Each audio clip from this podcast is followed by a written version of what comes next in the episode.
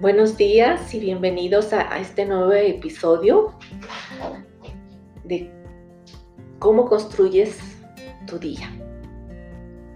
En esta ocasión tenemos a una invitada muy especial y sobre todo muy querida para mí.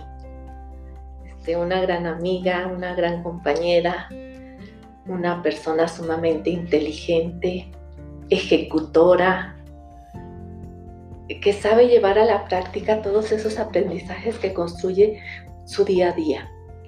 Y está con nosotros hoy Saraí Dorado Cuevas. Ella es psicopedagoga y maestra en logoterapia. Un gustazo, Saris, tenerte aquí, este, que hayas querido compartir con nosotros en este día. Y, y hoy vamos a hablar de ese tema central que, podemos llamarlo vínculos aprendidos en la familia y de lo cual tú eres una experta. Hola Sari, buenos días. Hola, buenos días. Muchas gracias por la invitación. Es un placer que me hayas invitado. También es una persona a quien admiro y quiero con todo mi corazón. me parece un tema excelente. Sari, desde, desde tu experiencia, eh, eres una persona sumamente joven, pero con una amplia experiencia y sobre todo con una gran visión. Este, en esa experiencia tuya, esos vínculos que vamos aprendiendo en el día a día en nuestras familias, ¿cómo impactan? ¿Cómo han impactado en tus alumnos, en las personas con las que tú te relacionas? Fíjate que creo que el vínculo es algo que más aprendemos desde niños, que naces, ¿sabes? Pero es algo que meramente humano. Creo que tiene que ver mucho con vernos humanos. Lo primero que yo veo en un vínculo es si tu familia te ve como un humano, como un robot o como un... ¿no? Porque siempre el vínculo empieza con la mamá o sea, desde que está en el vientre ya hay un vínculo, ese es un vínculo. Pero es aprendido, o sea, se aprende porque tu mamá tiene eh, familia, tiene una pareja, tiene, ¿no? Y cómo se lleva ella con todos los demás. Y aparte, tú empiezas a conocer a demás personas y empiezas a ver cómo se lleva esa persona con sus demás personas importantes, cómo se lleva esa otra persona que tú conoces con otras personas. entonces el vínculo es eso. El vínculo es aprender cómo llevarte con los demás seres humanos, sea, sea importante o no sea importante para ti. no sé si, si por ahí es contesté la pregunta. Sí, gracias. Y, en ese relacionarte con los demás, y tú decías dos, dos, aspectos muy importantes, ¿no? Este, si yo te veo como humano o como, o como robot. ¿No? ¿Cómo me relaciono contigo desde lo humano y cómo me relaciono contigo desde, desde mi visión de robot? Fíjate que aquí entra algo que aprendimos, de, nos vamos a acordar mucho de, de, algo que aprendimos que fue la idea. El vínculo tiene que ver mucho con nuestras ideas. ¿Qué ideas yo le paso a mi hijo de la vida? ¿No? Por ejemplo, siempre le hemos pasado a nuestros hijos una idea de hijos. ¿Cuál es el hijo perfecto? O nos pasaron a nosotros la idea de hijo. ¿Cuál es el hijo perfecto? O qué debo de ser yo. Y siempre buscamos, no, por alguna, por alguna sed, la perfección que no existe, por ejemplo.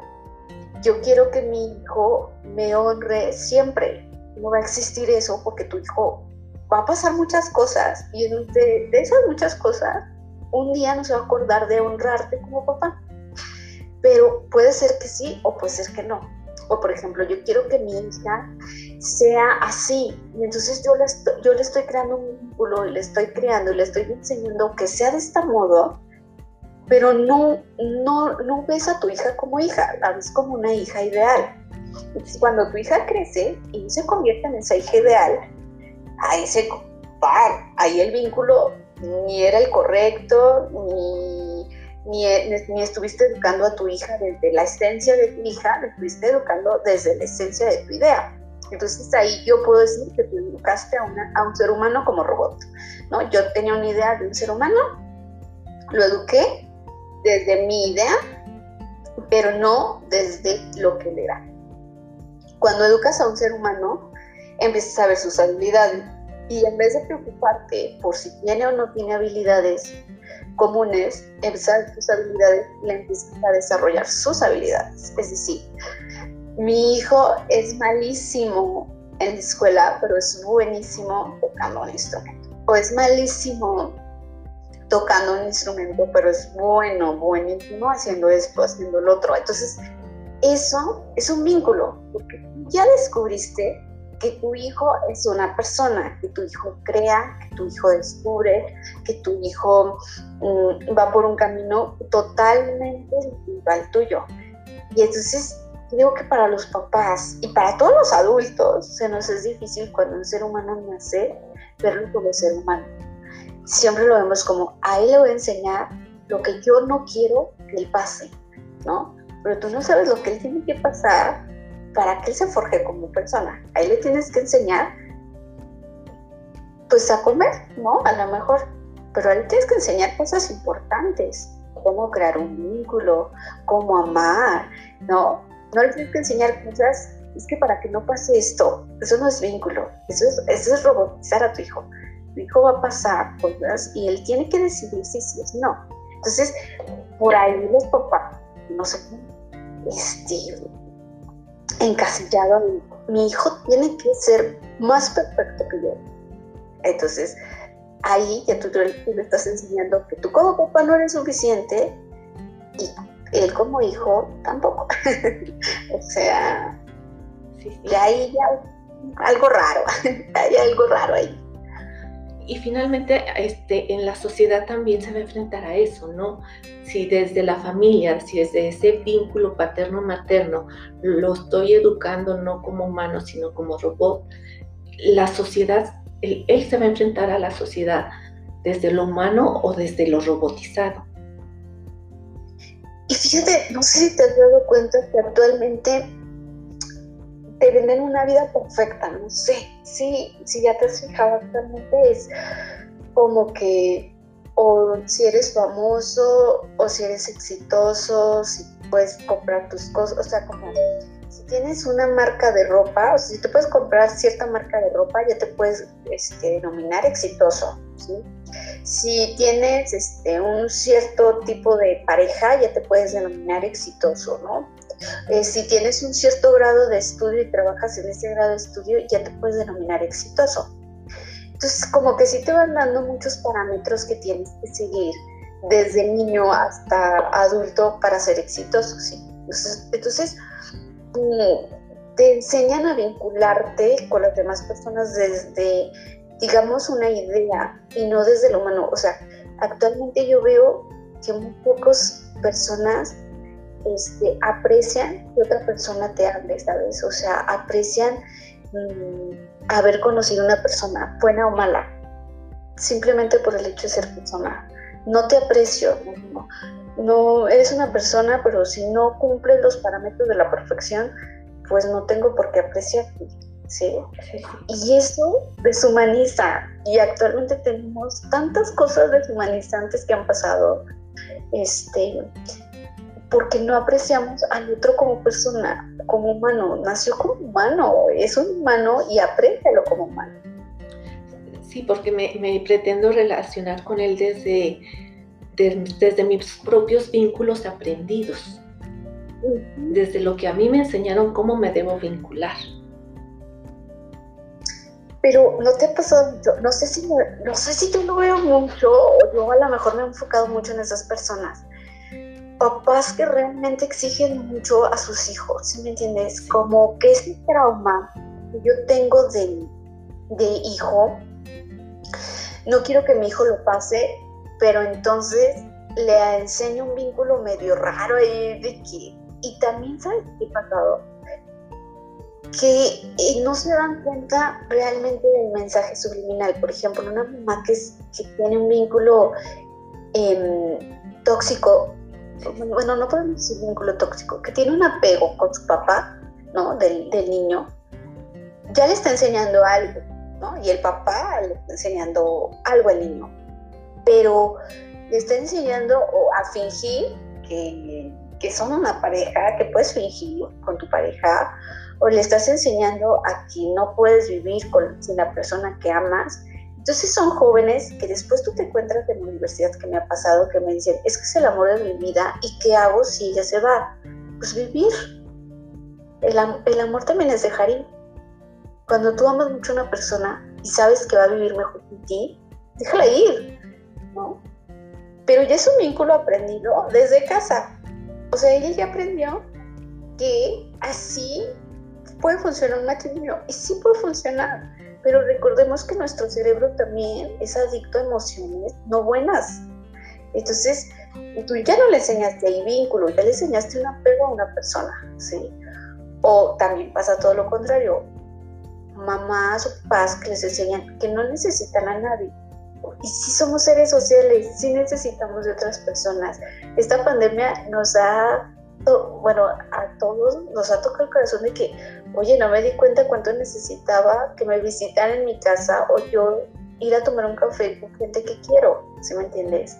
Entonces, el vínculo se aprende a partir de las acciones que hacemos los adultos más que lo que le decimos, son las acciones que hacemos. Y si tú haces una, una acción contraria a lo que le dices, lo único que vas a hacer es vas a crear una distorsión feísima y, y él va a decir una cosa y va a hacer otra cosa, o sea, va a mentir en su ser. Yo te digo que, que no soy así, pero en realidad me vinculo contigo como te digo que no soy. ¿Por qué? Porque desde casa me enseñaron a que debo de mentir lo que realmente soy. Entonces, esas, esos vínculos se aprenden desde casa siempre, siempre. Entonces, si tú conoces una persona que, que esta persona es dañina pero no lo acepta, ah, lo aprendió desde casa. Ah, ve, ve cómo se comportan sus papás, ¿no? Ve cómo se comportan sus hermanos. Este, ve cómo se comportan incluso él con sus amigos, porque recuerda que uno de los vínculos más grandes que tenemos los seres humanos son con los amigos. Entonces, ¿cómo se comporta con los amigos? ¿Se comporta como él, los amigos son dignos de él o él este, es afortunado por tener esos amigos? También eso tiene mucho que ver con una persona. Si tienes amistades y te dices, ay, gracias por ser mi amigo, no manches, tú no, no, sabía que alguien quería ser mi amigo, cuidado. Pero también el, la persona que dice, ay, este, él es afortunado en ser mi amigo, también cuidado, porque ninguna de las dos es autoestima y ninguna de las dos es vínculo. Es, el vínculo lo tienes o no lo tienes, sí no puede haber un vínculo tóxico, o es vínculo o es apego. Y la autoestima es, ¿la tienes o no la tienes? O sea, no es como que autoestima alta, autoestima baja, ¿la tienes? Sí. No la tengo, entonces me puedo sentir menos o me puedo sentir más. Pero si no la tienes, no la tienes, o sea, no hay como Entonces, algo por ahí va. Y, como tu experiencia como maestra, tanto de niveles superiores, tanto maestra de universidad como, como tu experiencia este, con niños pequeños, estos vínculos que son aprendidos en la familia y que de repente se convierten en apegos, y cómo darles esa mirada a, los seres humanos, a los muchachitos, cómo, cómo darles la mirada correcta, cómo decirles a los padres de familia que ese vínculo somos nosotros quienes se los vamos a enseñar y cómo enseñarlos correctamente. Fíjate que la logoterapia hay un, término que se llama autodistanciamiento. Y es a partir de ahí, te voy a decir cómo. Pensando, por ejemplo, hay un caso que de una niña que se vinculaba con un niño, pero eh, te estaba hablando de una niña de 11 años, ¿estás de acuerdo? O sea, que ni siquiera, o sea, sí saben de lo que es un noviazgo, pero ni siquiera saben más allá, ¿sí? O sea, como que van aprendiendo a vincularse. Y ese vínculo ya era un apego. era de que, ah, tú jugaste con este niño a la trail, ah, pues voy a jugar con esta niña porque sé que te molesta, ¿no? Ah, tú jugaste con esa niña, pues ahora no te hablo en todo, en todas las clases, ¿no? Entonces, tráeme y trae, ¿no? O sea, eso es como un tipo de manipulación, pues, errónea. ¿Qué, ¿Qué, se hace? Se platica. No hay nada mejor que una buena taza de café y un buen amigo. ¿Sabes por qué? Porque el buen amigo te ayuda a distanciarte de esa emoción, te ayuda a separarte de la emoción y te ayuda a pensar la emoción. La emoción sí se pinta, se siente, pero también se piensa. Cuando se piensa y se siente, se saca. Entonces, piénsala y, y siéntela. Yo le decía, es que, ¿qué sientes? Siento mucho coraje, porque él juega con las niñas que no me gustan. Y le dije, ¿y crees que él no sepa que te gusta jugar con esta niña? Sí, sí sabe. Entonces, lo hace para dañarte. ¿Y tú por qué también lo dañas de esa manera? No, yo no daño, yo más respondo.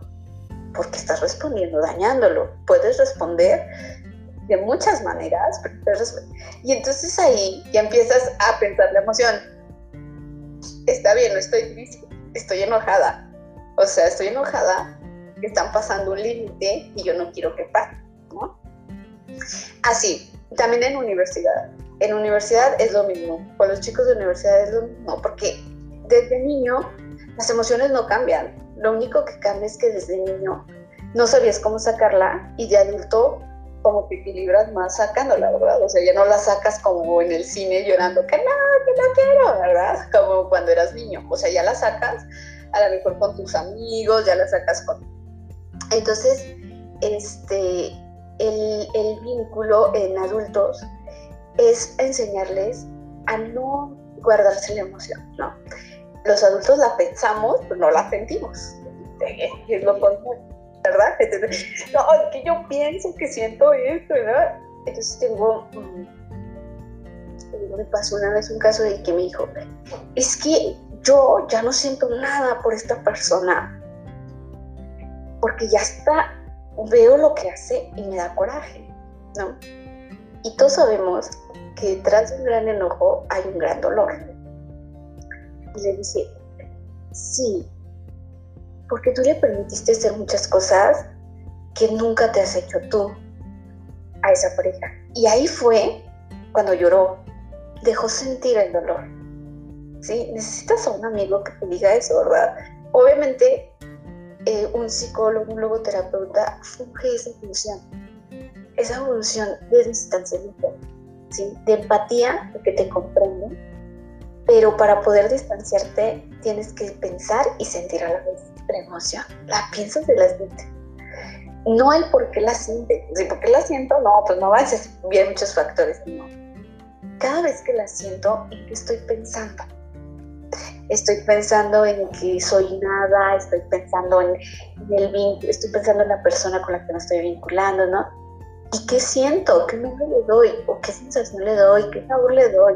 Porque las emociones también pueden tener sabor, ¿no? Hay dolores que son amargosos, sea, te amargan así tu ser. Y hay dolores que son sabrosos, que dices, me duele, pero aprendí. Entonces este dolor es un saladito, pues, no amarga. Entonces, esas cosas te ayudan a distanciarte muchísimo. Ahora, con los papás, lo primero que siempre debemos de hacer es también dar el autoestima de papá un papá, si le dices que es mal papá, ya, ya ahí ya perdiste todo. ¿Sabes qué? Yo creo que la mayoría de los papás no hacen un daño consciente. Muchos sí lo hacen, ¿sabes? Pero la mayoría de los papás que están al pendiente de sus hijos y aún así sus hijos tienen vínculos malos y ellos todavía no se dan cuenta, lo único que tienes que hacer es ser consciente y decirle, a ver, tu hijo golpea mucho, es algo que es aprendido desde escuela y desde casa. Dime tú, en tu casa, ¿qué pudo haber aprendido? En la escuela aprendió esto. Yo como maestro o como psicólogo te puedo decir que puede aprender en la escuela en golpes. Y en casa, ¿cómo los aprendió? ¿O tú qué piensas porque él se defiende con golpes? ¿O tú qué piensas porque él se defiende defendiendo? ¿O tú por qué piensas que él tiene miedo de decirte las cosas? Cuando un hijo te tiene miedo de decir las cosas, es porque no te ve como consejero. Y cuidado, porque el papá sí es consejero. No es amigo, pero sí es consejero. El papá ya vivió muchas experiencias que sí te pueden servir. O sea, un hijo que no escuche a su papá es peligroso. Pero un hijo que tenga miedo de escuchar a su papá es aún más peligroso el papá. ¿Sí? Porque el papá te puede dar un consejo del que sea porque ya lo pasó. ¿sí me entiendes? Es decir, y aunque no lo haya pasado, ya vio a alguien que lo vivió o supo de eso. O sea, em, no por los años, sino solamente porque él ya estuvo en el mundo, ya pasó esa época, ¿sí? Y, te lo sabe decir, o sea, que papá no te dice, ay, mi hijo, sí, la adolescencia ya la pasé y me pasó lo mismo que a ti, ¿no? Entonces, si tú empiezas a ver al papá y le empiezas a decir, es que tú eres un consejero, es diferente. A ver, ¿cómo es un consejero? A ver, un consejero no pega tanto y escucha más. Y ahí ya lo quitas de un lugar de, de omnipotencia, de omnipresencia, de que el papá puede todo, le das un lugar de compañero. Porque esos son los papás, ¿eh? Son tus compañeros de vida y con los que creas el primer vínculo. Y si con tus compañeros de vida que creaste el primer vínculo no los tienes, uy, ya ahí estamos hablando de muchos síntomas que vas a tener en tu vida. No necesariamente todos, no vamos a generalizar, pero sí la mayoría que no ve a sus papás como compañeros, ahí ya estamos hablando de muchas cosas. Si el papá, también es válido que el papá diga, yo no quiero ser compañero de mi hijo y bye. Sí, también es válido, pero entonces es, y ahí estamos hablando de que el papá aprendió otra cosa, o la mamá aprendió otra cosa, aprendió a vincularse de esta manera, o le tiene miedo, fíjate bien, al amor. ¿Sabes cuál es el fruto del vínculo? El amor. Y las personas le tienen miedo al amor. Entonces, híjole, está bien, no sé, está bien difícil esto, ¿eh? Hay papás que le tienen miedo al amor tanto a recibirlo como a darlo. Tanto a recibirlo como a darlo, Saris. Y, esto que acabas de decir, que, los papás como compañeros de vida, como consejeros, como de una escucha, ¿qué pasa? ¿O qué podemos aconsejarles cuando este vínculo no se ha estructurado? Y los hijos ya, ya han crecido, y no se ha logrado estructurar este tipo de vínculo. Y, hay una inestabilidad que no puede llegar a nombrarse apego tampoco. Sí, sí, ni apego no hay ni vínculo. Ni apego ni vínculo. Ni apego ni vínculo. Mira, es muy fácil. El vínculo se ejercita, es decir, el vínculo es día a día. Por ejemplo, cuando tú vas a tener un bebé no es como que lo sientes el primer día, o sea, no, no pasa. no, luego existen programas de no sabía que estaba embarazada para los siete meses. no, tampoco. O sea, el vínculo empieza desde que la mamá sabe que está embarazada. Y ahí ya sientes una emoción totalmente diferente, o de preocupación, o de emoción, ya sientes todas las emociones. Entonces, de ahí empieza el vínculo y lo vas formando día tras día tras día. Y cuando nace tu bebé, ese vínculo se transforma.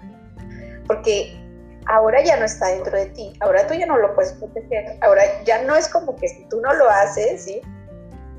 Ahora es, él está fuera de ti, pero aún así lo sientes. ¿Estás de acuerdo? Y se sigue trabajando. Y cuando se llega a la adolescencia, pierde esa infancia el niño y empieza a descubrir que el mundo no es una burbuja como se lo habían pintado. Y entonces ahí, el vínculo, el vínculo es el que salva al, adolescente, ¿no? De no caer en cosas que pues no tiene que caer. Y este, el vínculo es el que ayuda a la familia a estar con él, ayudar. No, no, a, no a resolverle la vida. Fíjate, nunca he dicho que un papá resuelve vidas. Eso es algo muy importante cuando no existe ese vínculo, cuando después dices, con mis hijos nunca hice un vínculo, ¿y ahora qué hago? O sea, ya está perdido todo. No, el vínculo se trabaja. El vínculo es conocerse. ¿Cómo haces con un amigo? Le dices hola, vamos por un café. Ahorita no se puede con la pandemia, te hago una videollamada. Este, te doy los buenos días y si tú no me los contestas, no pasa nada. Porque sabes que si ya te vas a acostumbrar a que te dé los buenos días y el día que no te lo mandó, los vas a extrañar. Ese ya es un vínculo. Porque ahí ya le estás demostrando con unos buenos días que, te, que pensaste en él. No todo el día, pero que en ese momento en el que tú le mandaste los buenos días, pensaste en él. Sí. por eso yo les digo mucho a los papás, es que el problema no es que trabajes todo el día, el problema es que el tiempo que le des a, a tus hijos sea de calidad. Si le das cinco minutos de calidad, el niño sabe que esos cinco minutos solo son él, mamá, o él, papá, o él y familia, ¿no? Y entonces él ya sabe que esos cinco minutos son para disfrutarse como seres humanos, para disfrutarse. Y eso es bonito. Tú como, de, como papá, ¿cómo disfrutas a tus hijos? ¿No? Ah, disfruto diciéndole los buenos días. Ah, disfruto abrazándole cada vez que lo veo. Disfruto este, viendo sus videos y comentándoselos. Disfruto, es un vínculo y ya estás creando un vínculo. Y a veces los papás nos vamos así como que al como de que, pues le voy a comprar esto, le voy a dar esto. No, el dinero no te da todo. El dinero no te da amor. Eso sí no te lo da el dinero, ¿eh? El dinero no te da amor. Por eso hay tanto divorcio actualmente. Es que me casé porque me vas a mantener, pero chacos, no era feliz. no, el dinero no me dio el amor. El vínculo sí te da. Me dabas mucho dinero me dabas mucho dinero, pero, no me dabas amor. No, por el dinero no, el amor, no. No me dabas cariño, no me dabas lo que yo realmente necesitaba. Y que me lo puedo dar yo, pero es algo mutuo, ¿no? Ya cuando hay una relación, es algo mutuo. Pero ¿a poco no todos sentimos bonito cuando alguien te da el buenos días? Claro. O sea, dice... eh, y luego los jóvenes dicen, ay, mi mamá manda los buenos días con el piolín pero ya te hizo reír. O sea, ya dices, ay, me mandó la imagen de buenos días. O sea. Y ahora es el, es el, lenguaje, ¿no? Es el lenguaje simbólico que, que, los jóvenes, los adolescentes están usando mucho y, y, que es una manera de que a veces esos vínculos que están desestructurados un poco los vayamos ejercitando, como bien tú lo dices, ¿no? E, es como una gotita que día a día va llenando ese vaso de agua y que ese vaso de agua va llenando la jarra y que esa jarra va llenando el tinaco y que ese tinaco va llenando el río y que ese río va llenando el mar finalmente, ¿no? Es esa gotita donde él sabe que hay alguien que lo quiere, donde él o ella saben que, que hay alguien que está pensando en él. Sabes también que a veces los papás o los hijos tenemos contratos no hablados entre nosotros nunca le decimos, tú como hijo también tienes que dar el vínculo con papá y con mamá, pero a veces los hijos nunca les decimos a papá, sé que siempre vas conmigo, o sabes, me diste mucho amor, he estado pensando en el amor que me has dado y, y me sació mucho, ¿sí? Son esos contratos no hablados, pero cuando se hablan se establece un vínculo. O los papás cuando les dicen ese contrato no hablado, no, si sabes que yo te voy a amar siempre, hagas lo que hagas. Aunque él ya lo sabe, pero el que se lo digas un día es un vínculo. O que llegues un día como papá o como hijo y le digas, traje el desayuno, no me puedo quedar. Pero si sabes que de repente pienso si sí desayunaste o no. Esos, esos, esos detalles solo los hacen las personas que tienen vínculos. Y son contratos no hablados. O sea, son, tú dices, ay, yo sé que mi mamá siempre va a estar conmigo, o mi papá, o mi, hermano, no sé, mi amigo, pero nunca se lo dices. Y cuando se lo dices, tiene un peso. Sí, tiene un peso porque dice, ah, tiene razón. Ah, sí lo sabe. O sea, le haces ver, le haces sentir palpable que tú sí sientes lo que él siente. Sí, sí entre misma pareja esos contratos de...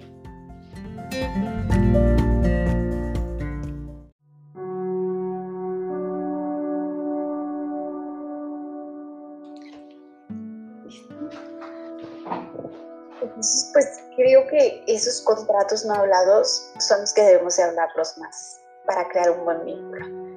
O sea, incluso decirle a tu hijo, sabes que todo lo que yo te enseñé de de niño fue lo mejor que pude. Entonces, eso, ya tú, ya tú como adulto dices, bueno, a lo mejor no fue el más correcto, pero fue lo mejor que pudo, ¿no? Entonces, perdonas, ayudas que tus hijos perdonen y también te ayudas a perdonarte y a perdonar a tus hijos incluso. Este, otro resultado del vínculo es el perdón. ¿eh? Y el perdón no necesariamente es estar con la persona. Cuando te dicen, actualmente está mucho la psicología, que si, aunque sea familia, si es tóxico, es tóxico, ¿no? Y tienen razón, o sea, si, si te hace daño, pues aléjate pero perdónalo. O sea, es que mi papá fue una muy mala pareja y nunca pudo conectar, o mi mamá no, fue una sumisa y nunca pudo conectarse con mi papá y entonces nosotros nos llevábamos todos los sustos. Y no voy con ellos, ok, no los necesitas, está bien, ¿sabes? No hay problema en eso, pero perdónalos. Ese también es el resultado del vínculo. A lo mejor tu vínculo no es tan cercano, pero perdona. Porque si, si no lo, si no, si tú dices, ok, no te necesito, pero te odio, entonces sí lo estás necesitando para odiar. Y el odio es dolor también. y entonces, si el dolor te trae amargura, y la amargura te trae soledad, y la soledad ese tipo de soledad te trae sufrimiento y ese tipo de sufrimiento te trae un dolor que yo, que yo definí después como dolor amargoso. No te sabes. y esa es otra forma de vincularnos, ¿no? Me vinculo desde el odio, me vinculo desde el dolor, desde la amargura, desde el dulce Y eso me trae como resultado. Que verdad, o sea, yo por ejemplo, muchas cosas de estas, de repente este, uno solo se autoanaliza, así como que, ay, ¿cómo me estoy vinculando? Hay mujeres que saben que, con esa pareja no van a durar, pero de todos modos así lo intentan. Pero ya lo sabes, o sea, dices tú, ya sé que no voy a durar con esta pareja, pero lo estoy intentando. ¿Sabes por qué? Porque lo estoy intentando desde mi dolor, desde mi nula autoestima ¿Y sabes cuál es el vínculo más importante? El conmigo. ¿Cómo me siento hoy? También con nosotros tenemos contratos no hablados. O sea, decimos, me tengo que sentir bien o no. También te puedes sentir mal. ¿Qué pasa si un día te sientes mal? No pasa nada. ¿Qué pasa si un día lloras? Seguro que no pasa nada. ¿Qué pasa si un día te apapachas tú sola? Nada. Pero como no tenemos ese vínculo con nosotros, pues necesitamos que otro lo haga. Es que, es que yo busco hombres románticos apapachadores. ¿Por? Porque lo buscas, ¿no? El amor no se busca desde un organismo a otro organismo, se busca desde un ser a otro ser, ¿no? Me gusta tu ser, pero yo también soy un ser. Y no compartimos la vida. Pero de un organismo a un organismo, porque es romántico. Ay, porque es exitoso. Ay, porque es rico. Porque es bonita porque es chistosa. Bueno, esos son añadiduras, pero vámonos más adentro, porque es humana. Siempre un el hecho es humana, que sabe sentir como humana, que sabe besar como humana, que... Ay, eso es bien diferente, ¿eh? Cuando tu pareja es humano, cuando tu pareja también te permite llorar, cuando tu pareja te permite reír, pero cuando tu pareja te permite fracasar, hay parejas que no permiten fracasar, eso es ser una pareja humana. O hay parejas que te alejan, que quiere que fracase su relación. ¿Por qué? Porque está acostumbrada al desenamoramiento. Fíjate, ahí yo me acostumbro al revés. ¿eh? Entonces, este, esas cosas son bien pero, eso, es parte de, un contrato no hablado conmigo misma, ¿no? De ese, un vínculo que me niego a mí misma por no conocerme, por no permitirme, por, no saber que, que también merezco relacionarme conmigo misma, aceptarme como soy, es decir, esto soy, desde aquí me vinculo, pero tengo que vincularme conmigo misma para poderme vincular contigo desde lo humano. Yo siempre les digo a las personas que van conmigo a consultar que piensen en la situación en la que dejaron de vincularse con ellos mismos. ¿sí? Pudo haber sido de niño, ¿eh?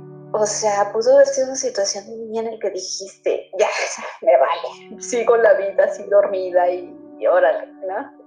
A, donde me lleva la corriente. O pudo haber sido adolescente, o pudo haber sido una situación. Yo en mi caso, yo viví una situación así, ¿no?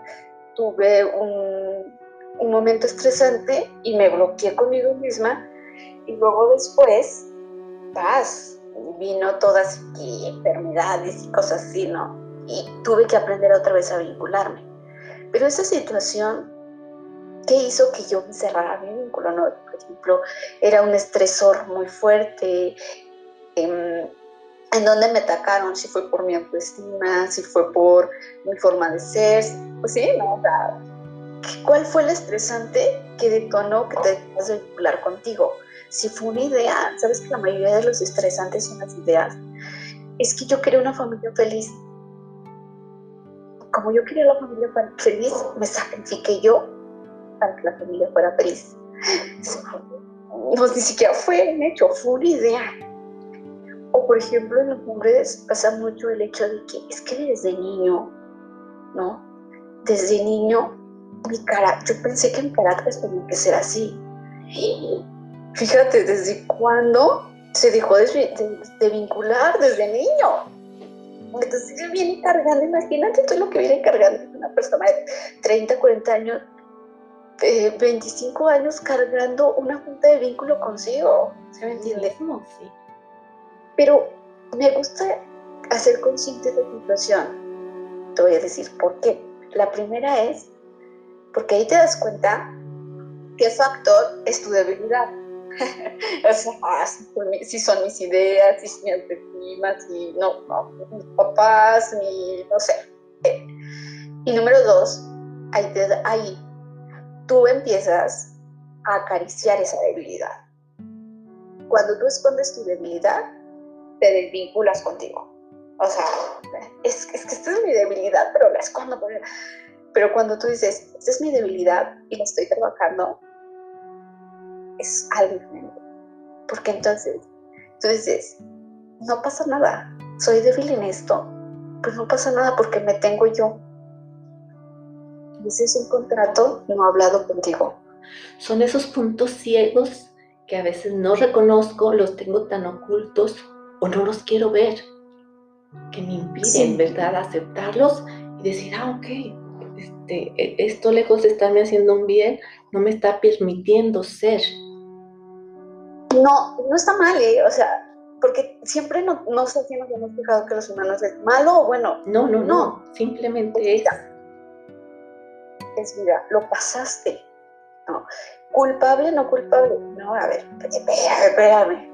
Situaciones. O sea, antes de culparte o no culparte, digo que existe una ley para culparte, ¿no? Si matas, pues eres culpable, si no matas, no eres culpable. Pero antes de culparte emocionalmente, permítete ver la situación. Es que soy culpable porque yo creí una idea errónea. No, a ver, tú creíste una idea, diste todo por esa idea porque eso, así somos los humanos, damos todo por lo que creemos. Pero esa idea no era próspera, no prosperó, era una idea no real, no pasa nada. Ahora esa idea la vamos a hacer real, ¿no? que es una familia ideal. Desde que, desde el amor, desde el vínculo, esa es una familia ideal, que tenga amor, que tenga vínculo, estén o no los papás juntos. O sea, hay papás que no están juntos y que sus hijos, o sea, más felices que como si estuvieran juntos, ¿me entiendes? O sea, ¿qué es una familia ideal? Tal vez el concepto que tú tenías de familia ideal no era real. Pero eso no te hace culpable. Eso te hace humano. Tal vez el trabajo que tú creías que era el soñado no era el soñado, no, estaba fuera de la realidad. Eso no te hace nada, eso te hace humano. Y entonces ya ahí empiezas a tener tu vínculo. Ah, me gusta ser soñador. Ah, me gusta ser chistoso. Ah, me gusta ser amable conmigo primero. ¿Cómo es ser amable conmigo? Cuando yo les pregunto, oye, ¿y cómo es ser amable contigo? Mm, ay, está difícil. O sea, ¿cómo es ser amable con los demás si puedes, no? Ay, pues lo invito a comer y lo hago sentir especial, yo no sé. Pero ¿cómo eres amable contigo? Ay, pues no sé. Ah, ¿cómo es ser amoroso contigo? Es eso, y muy pocas veces, ¿cómo es permitirte ser tú? Porque a veces muchas personas es que no me permiten ser yo. ¿Quién tú? Si, no te permite, si tú no te permites, nadie te va a permitir. ¿Qué es, qué es permitirme ser yo? Es que no me gusta ser yo. Ah, qué lástima, porque tú te estás acompañando toda tu vida, ¿no? Y es ese vínculo aprendido, ¿eh? Si un papá no le gusta ser, ser él, también se lo enseña a sus hijos. Se lo transmite a sus hijos, ¿no? ¿Y por qué no me gusta ser yo? No, ¿Qué de mi personalidad no me gusta y por qué no me gusta? ¿O realmente conozco mi personalidad tal cual es? Me he dado la oportunidad de conocerme para poder vincularme. El desconocimiento de mí me hace no ser, querer ser yo. Recordemos que la mente es así, lo pienso y luego lo hago. Sí, entonces la psicología lo que hace es ver lo que hace y luego entra el pensamiento, ¿no? Sí, o sea, sí. Hace la psicología. Primero lo palpable y luego lo no palpable. El desconocimiento de ti. Creo que los seres humanos nos desconocemos en nuestra totalidad. Mm, nos estereotipamos mucho nosotros Ay, es que yo soy inteligente, pero soy la inteligente antisocial. Ay, ¿cuál es esa? O sea, yo no conozco, ¿no? O yo soy la psicóloga, pero soy la psicóloga loca. Ah, bueno, o sea, ¿cuál es la psicóloga loca, no? O sea, como que nos encasillamos nosotros mismos y entonces estamos tratando de cumplir un papel que no te corresponde no, nadie podemos ser estereotipados, eres único, lamentablemente. Yo siempre les digo, lamentalo porque eres único. O sea, yo no te puedo decir cómo actuar ni todo, pero también agradecelo porque eres único. Entonces, híjole, el estereotipar no, no sea bueno, ¿eh? No, ¿verdad? Este, ¿Cuántas ramificaciones, no? Hay alrededor de esto simple palabra o palabra que parece tan simple que es vínculo, ¿no? Este, ¿cuánto no se desprende de ella? Muchísimo y podríamos estar horas y horas diciendo todo lo que tiene el vínculo. Pero para que tú sepas que tienes un vínculo contigo, yo les daría dos cosas, dos tips. Uno, amarte. Tú te amas, o sea, es decir, amarte tiene que ver y acaricia, acaricias tus emociones, piensas tus emociones, te das permiso de ser tú. O sea, ¿cuántas veces decimos, ay, no, no voy a hacer esto porque ya me conozco? Sí, pero, o sea, ¿cómo? O sea, sea, no vas porque eres tú o cómo, o dejas de decir cosas y, ya ahí ya no es un vínculo, ya ahí es como que tapar el sol. Entonces, amarte es decir, soy así, sin embargo, ¿no? Si veo que algo de lo que soy está creando consecuencias que no me gustan, voy a pensarlas y me voy a dar la oportunidad de saber si las cambio o de saber si no. Pero fíjate, ya desde tu conciencia, ¿eh? Ya desde yo, desde permitirme. Segundo, perdonar. Perdonarte. Perdona que fracases, perdona que hayas elegido mal, perdona tus días malos, perdónate, o sea, no pasa nada. Este, a veces, no sé, como que odiamos el, el dolor, pero el dolor no se odia, el amor, el dolor se siente, no puedes odiar me decían, es que yo lucho para no sentir el dolor. Pues es una lucha que no, no vas a ganar, ¿eh? O sea, el dolor se siente, no es como que te quiebras un hueso y dices, ay, no me duele. Pues no, te duele, o sea, no puedes decir, ay, voy a luchar para que no me duela porque me rompo un hueso. Pues no, o sea, te va a doler. Entonces, perdónate, perdónate por, por las cosas que no salieron como tú querías. Así de fácil. Así de fácil. Número tres, sé consciente. Sé consciente de ti. O sea, no te, ni te vayas tan fuera de la realidad, ni tampoco te estereotipes. O sea, es yo cada vez que me enojo, siempre hago esto. ¿Sí? Y he visto que me ha ocasionado problemas sé consciente, ocasiona problemas, tú explotes de repente o no explotes. Entonces, o por ejemplo, me he dado cuenta que nunca le digo a mis amigos lo que realmente siento. Ah, eso es ser consciente, ¿sí?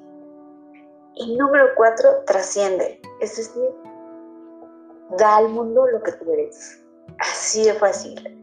Yo soy esto. Venga, segundo. Estoy preparado para ti. No pasa nada soy, hay muchos este, parecidos, pero no iguales.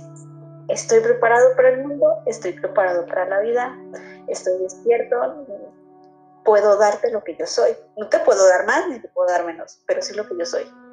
Y eso es un principio en, en China, dar lo que yo soy. ¡Ay, qué padre! Muy pocas veces personas te dicen, yo te puedo dar lo que yo soy. ¡Ay! ay, ¿por qué Me gustaría descubrir que eres también, ¿no? Entonces, pues para dar lo que tú eres, tienes que tener todos los demás procesos. Yo a esos tips les daría, ay, si tienes problema en uno de esos cuatro, revisa qué, es, qué has estado bloqueando en tu, en tu propio vínculo, qué bloqueaste.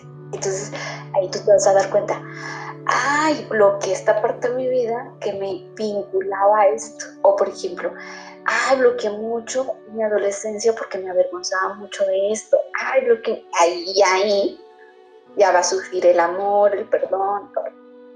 Entonces, a manera de conclusión, nos quedamos con estos cuatro puntos, ¿sabe? Ámate, perdónate, sé consciente de ti, exprésate, trasciende, da al mundo lo que tú eres. Nada más. Y revisa qué has bloqueado en tu propio vínculo. Exactamente. Es suficiente tarea de vida. Es suficiente tarea de vida. Súper cansado, no se preocupen, ¿eh? Es, sí, es una manera de, de, saborear la vida y de vivirla. De, de vivirla en sintonía positiva.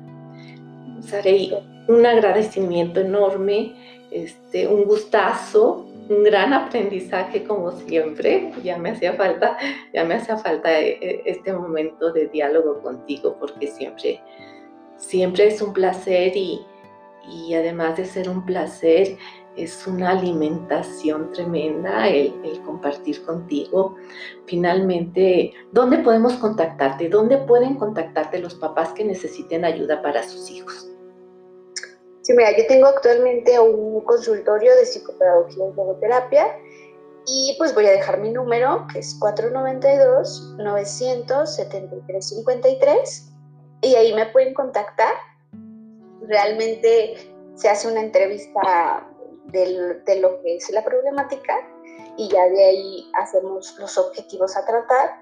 Este, y pues espero que, que si alguien quiere trabajar el vínculo, lo trabajé desde la manera más amena, que es con un acompañante. Yo siempre les digo, yo soy su compañera.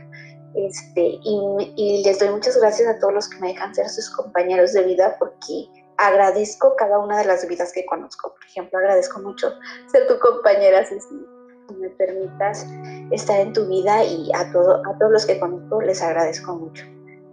Bueno, aquí están los datos para, para quien requiera este, ese acompañamiento, esa consulta y, ese, ese vínculo con Saraí como, como, como psicopedagoga, como logoterapeuta. Saludos, Saraí, y hasta la próxima. Hasta la próxima.